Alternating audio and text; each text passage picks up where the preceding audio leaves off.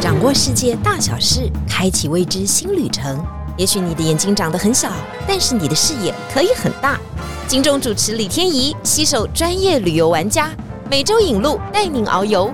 天意情报站即刻启程，下一站。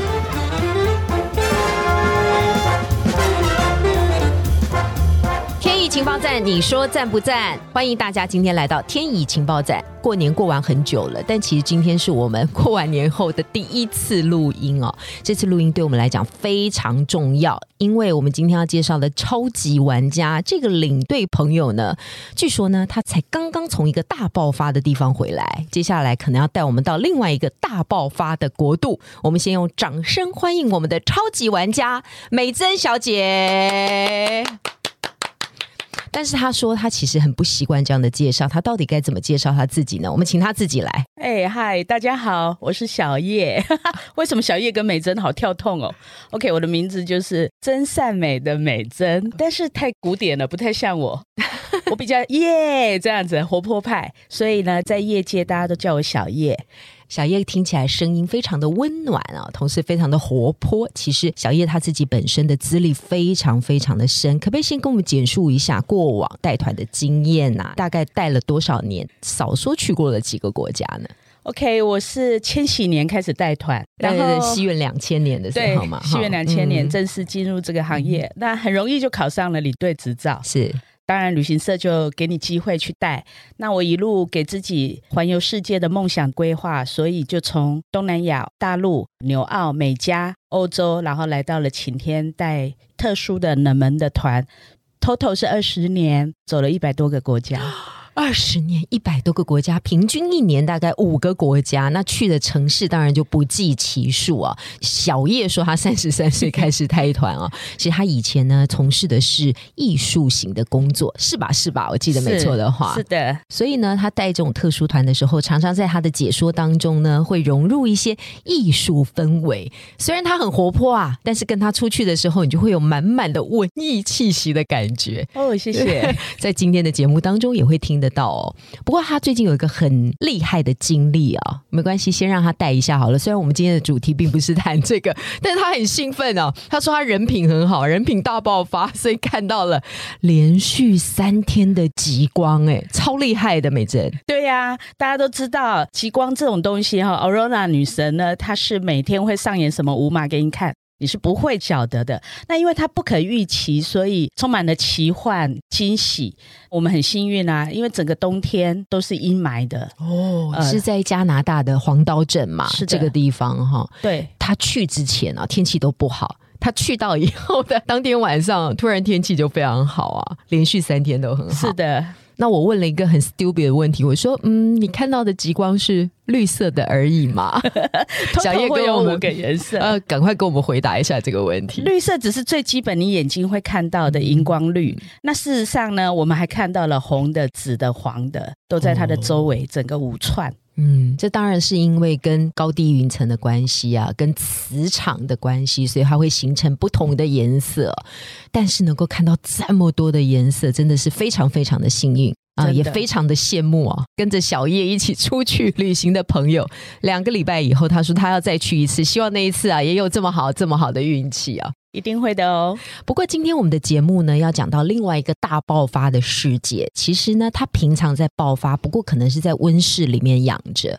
这一次的爆发呢，马上从三月底四月就要展开，因为各位知道吗？春天就要来了，所以我们要到这个国度呢，就充满了奇幻的感觉，而且走进去以后，怎么拍？怎么好看？赶快请小叶来介绍一下荷比卢吧。首先呢，荷比卢这是旅行业专用的术语嘛？欧洲的三个小国哈，靠近北海，荷兰、比利时跟卢森堡。今天我们的节目大概 focus 比较多的会在荷兰上面哦，因为绝对是一个旅游的圣地，而且还有很多很多不同的景色可以看。为什么刚刚说花季大爆发？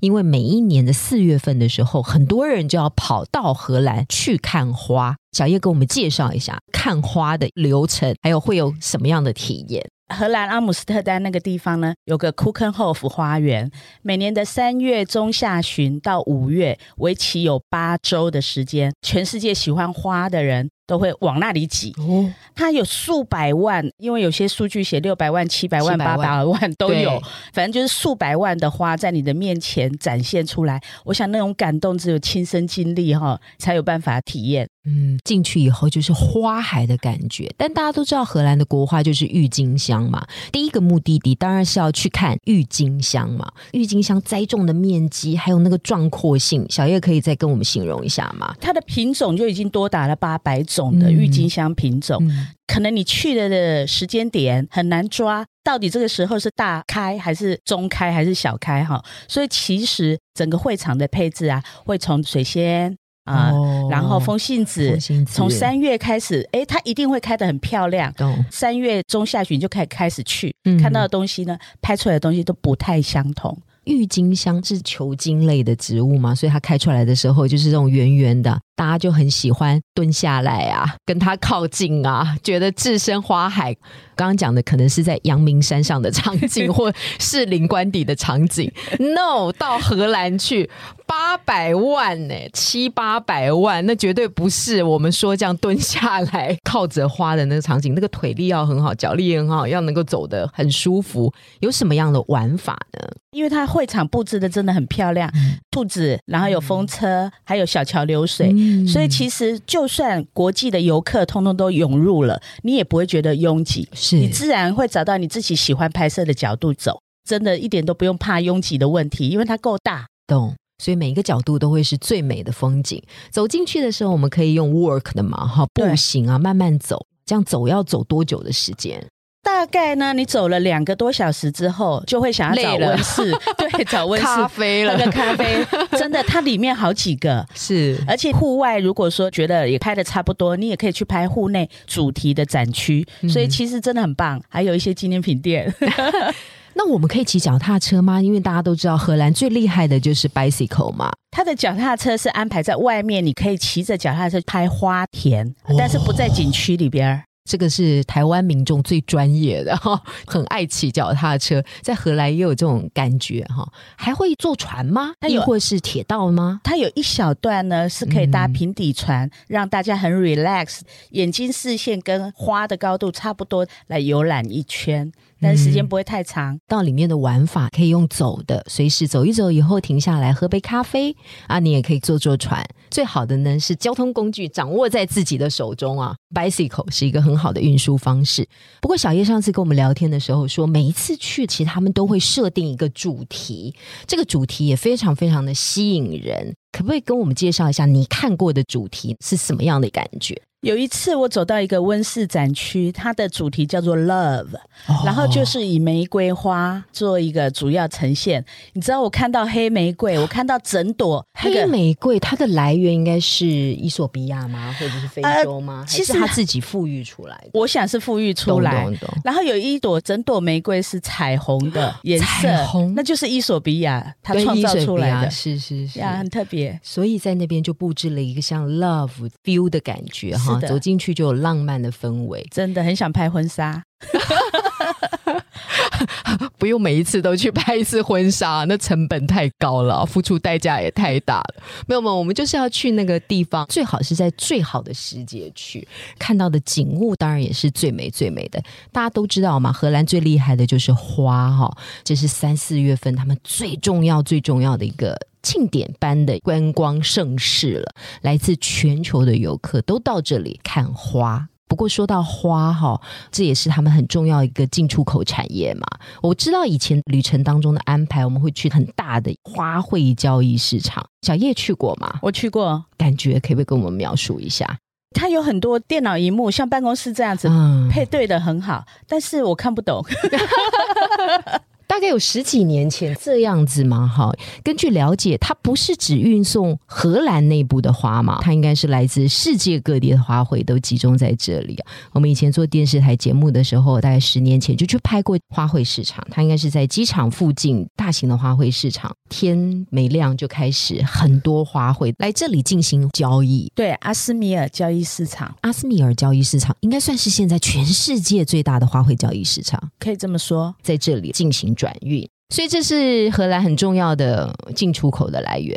接下来结束花卉的主题以后，要跳到另外一个主题。这个主题啊更吸引人。大家都说小叶去荷兰真的可以抽大麻吗？这是一个很禁忌的问题啊。但是因为 Podcast 啊，相信很多听众是很想了解的。真的，我的旅客呢，都一定会来偷偷的问我说：“小叶，我们也想尝试一下，可以吗？”嗯，那站在领队的立场呢，我觉得生命是要我们去体验所有的事情。嗯，每个人接受的东西不一样，但是我可以想，我是用 open mind 的心情呢，带着客人去体验。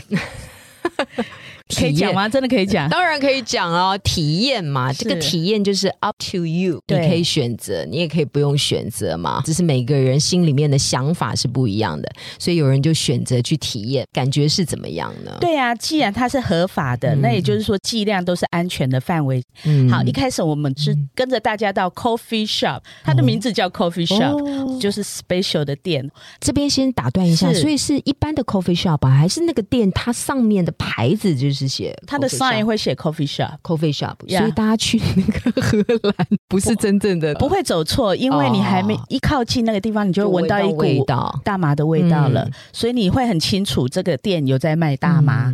OK，那我们就开始到柜台去买几根，让客人尝试一下。后来才知道，每个人抽了之后，有的人开始头晕，有的人呢觉得很嗨，开始亲附近的人，有的人就开始大笑，这感觉很像喝醉，有没有？每个人的反应都不一样，比醉还要再忙一点哦，嗨一点，嗯，对。后来呢，试不到半根，觉得好像每个人的反应大概看起来就是这样，也就这么样吧。嗯，后来发现他们有出很多的新产品。真的，我们找到了一间大麻布朗尼店。等一会，布朗尼，布朗尼不是蛋糕吗？那这跟大麻有什么样的连接呢？他把大麻放到里面去了啊！你会清楚的知道里面是含有大麻的成分。对，它就标示的很清楚。而且最厉害的是，店家他会跟你说，这一块布朗尼是让你放松的，这一块是让你 happy 的，这一块是让你睡得好的。哎，那你要选哪一种？哦，依照你自己心里的想法是，比方说晚上的时候可能最好睡得好吧，不要太嗨嘛。下午的时候可能就嗨一点，happy 一点啊，让今天的旅程画下完美的句点。这样的解释还行吗？真的很棒啊！在大马烟的部分，它是有分 level 的吗？还是只有像 cake？其实他们都有分 level。嗯，对。我们怎么样会违法呢？这个都是大家必须要注意的一点啊！因为在荷兰，它就是可以自由贩售的，但我们就是不要触法嘛，在这个经济底下是最好、最安全的行为。对我听说，每个人携带不要超过五根大麻，这是合法的范围。请问一下，你的团员都会这样要求你吗？都会一直要来 test 的尝试一下吗？几乎每团都有。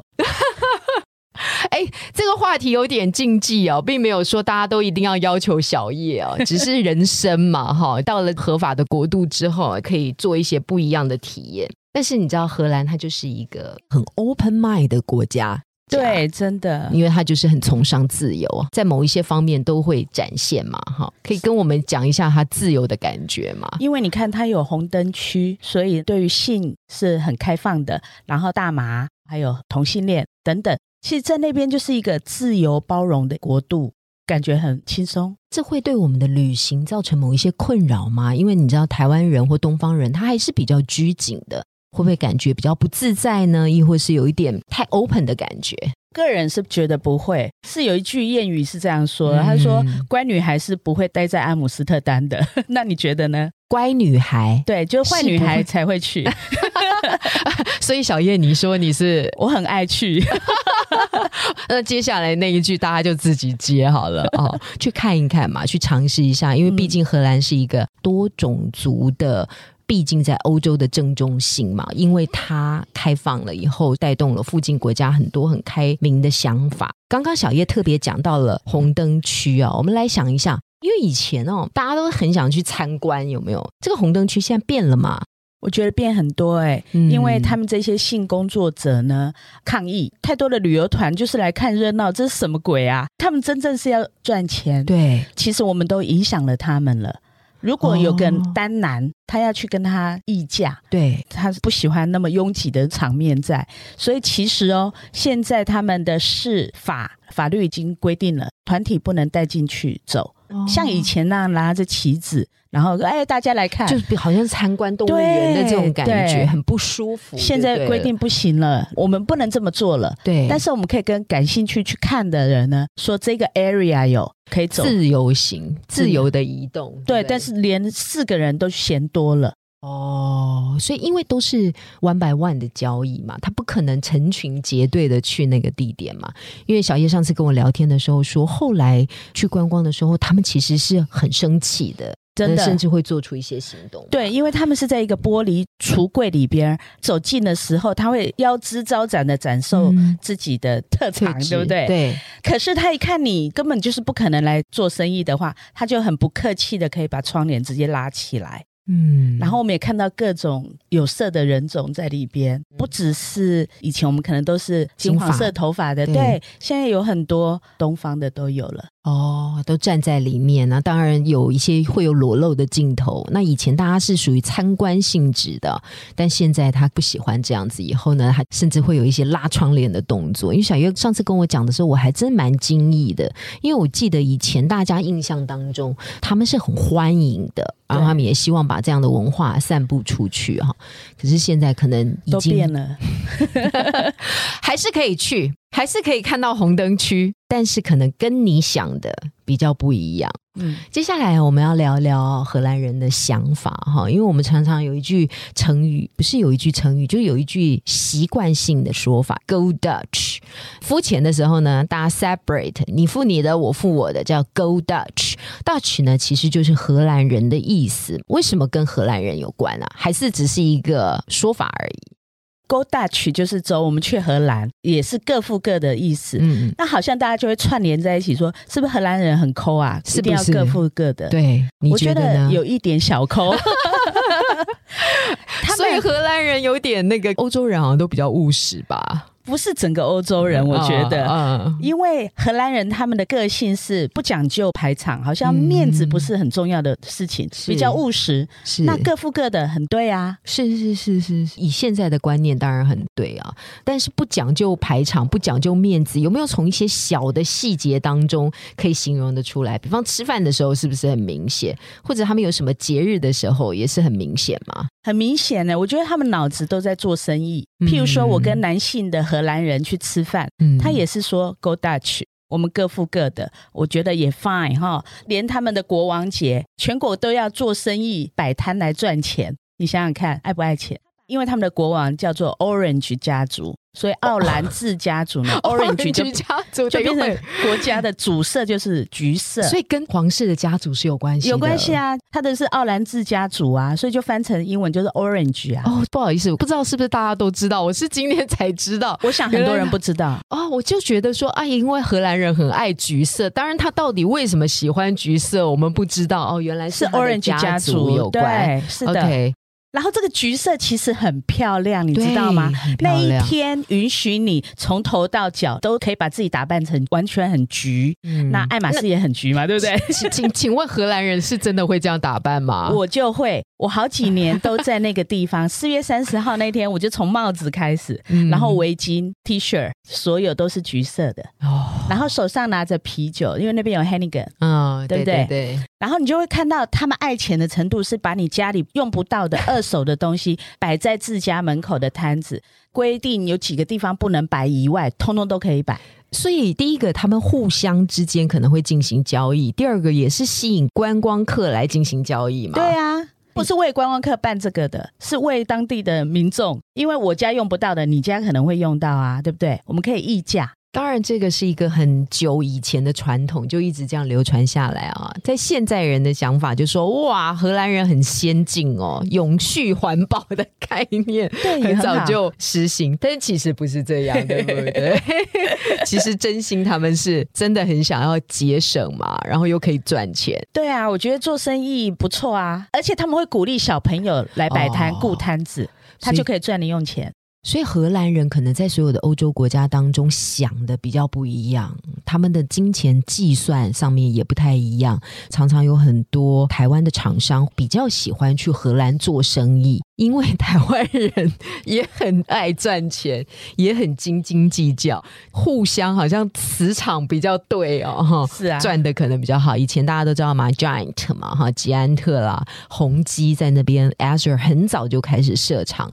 荷兰人的国性可能有点关系，但是荷兰人吃的也很特别哈，因为他们很爱吃鱼哦，同时他们有一些鱼的料理也非常非常的特别。跟我们讲一个你最喜欢的鱼的料理，然后你觉得一定要去尝试的。我想，如果您去到了荷兰呢，老天给他很好的礼物，就是来自北海的飞鱼。飞是一个鱼字旁，在一个非常的飞。对，它不是很臭吗？Herring 的做法是这样子，北欧那边有一些国家，他把它做成臭罐头了。对对对对，那个那个说什么开的时候，大家都要跑几公尺、什么几里外之远，因为太臭了，没有办法，真的太恶心了。就像外国人觉得我们的臭豆腐，哦，那很香。你这样的比喻，我要想。一下，吃的人觉得很香，嗯，但是荷兰它不做臭的做法是。它不大，大概你的手比一个六这样的长度，六，OK，大概是手掌张开来的长度，对，这样子的一只飞鱼，一抓到之后把它内脏清理干净，然后用盐水腌制一下，是。就这样很新鲜。如果你敢吃沙西米的话，就是生的这样吃，对，就是生的，要敢吃沙西米的哦，OK。早期他把头尾整只很完整的卖给你，嗯哼。可是我早期带客人去，客人看到都不敢吃，都是我示范从尾巴抓着，然后从头这样吞下去吃下去，个人觉得很美味吧？小叶要嚼，不然这样很像海豚，还是什么感觉？因为我喜欢吃生鱼片，所以对这个味可以接受的，OK 的。对，可是为什么客人这么怕呢？好，既然客人怕，这些生意人脑筋都能。很快，他们现在把头尾去掉，然后切成四小块哦，四小块放在一个卖一样的价格，卖四份，现在大概是二点五 欧一盘。OK，然后上面会撒一些洋葱末，插上一支国企牙签之后呢，还有一两片酸黄瓜。哦，你这样吃下去真的很美味呢。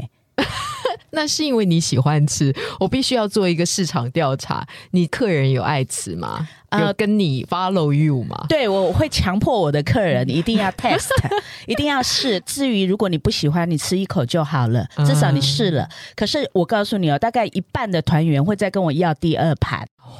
跟小叶出去多有福气呀！飞鱼二点五欧哎，一小片呢，也是要七八十块好吗？这样子滑落到你的肚子里面，还配两片酸黄瓜哈。在地有一个谚语是这样说的啊，你吃飞鱼就不用看医生，就好像。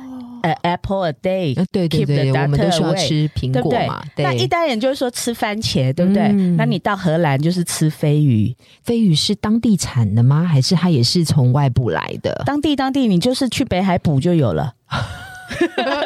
为什么只有飞鱼呢？它还有其他的鱼种吗？当然，当然哦，只是这个是非常特别的一种。那小叶就介绍啊，去到当地的时候，你一定要尝试一下。